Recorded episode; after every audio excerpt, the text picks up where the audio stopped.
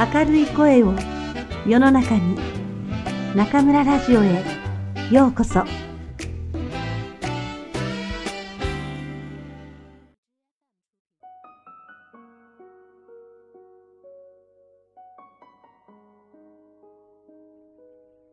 一生に一度の機会と心得る。私たちが日々幸福に暮らせているのはいつもそばにいてくれる恋人や仲間のおかげです。しかし、私たちは大事な人ほどいてくれって当然と思い、いつの間にか相手を存在に扱ってしまいがち。その結果、相手に別れを決意されたら、後悔してもしきれませんね。今、ここにいる人と話すのは、一生に一度の機会なのだ。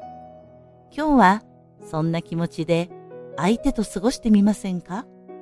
同じ人間でも気持ちや考えは変化していくもの。明日になれば相手は別人のようになっているかも。かけがえのない人と今を共に過ごせる喜びをかみしめましょう。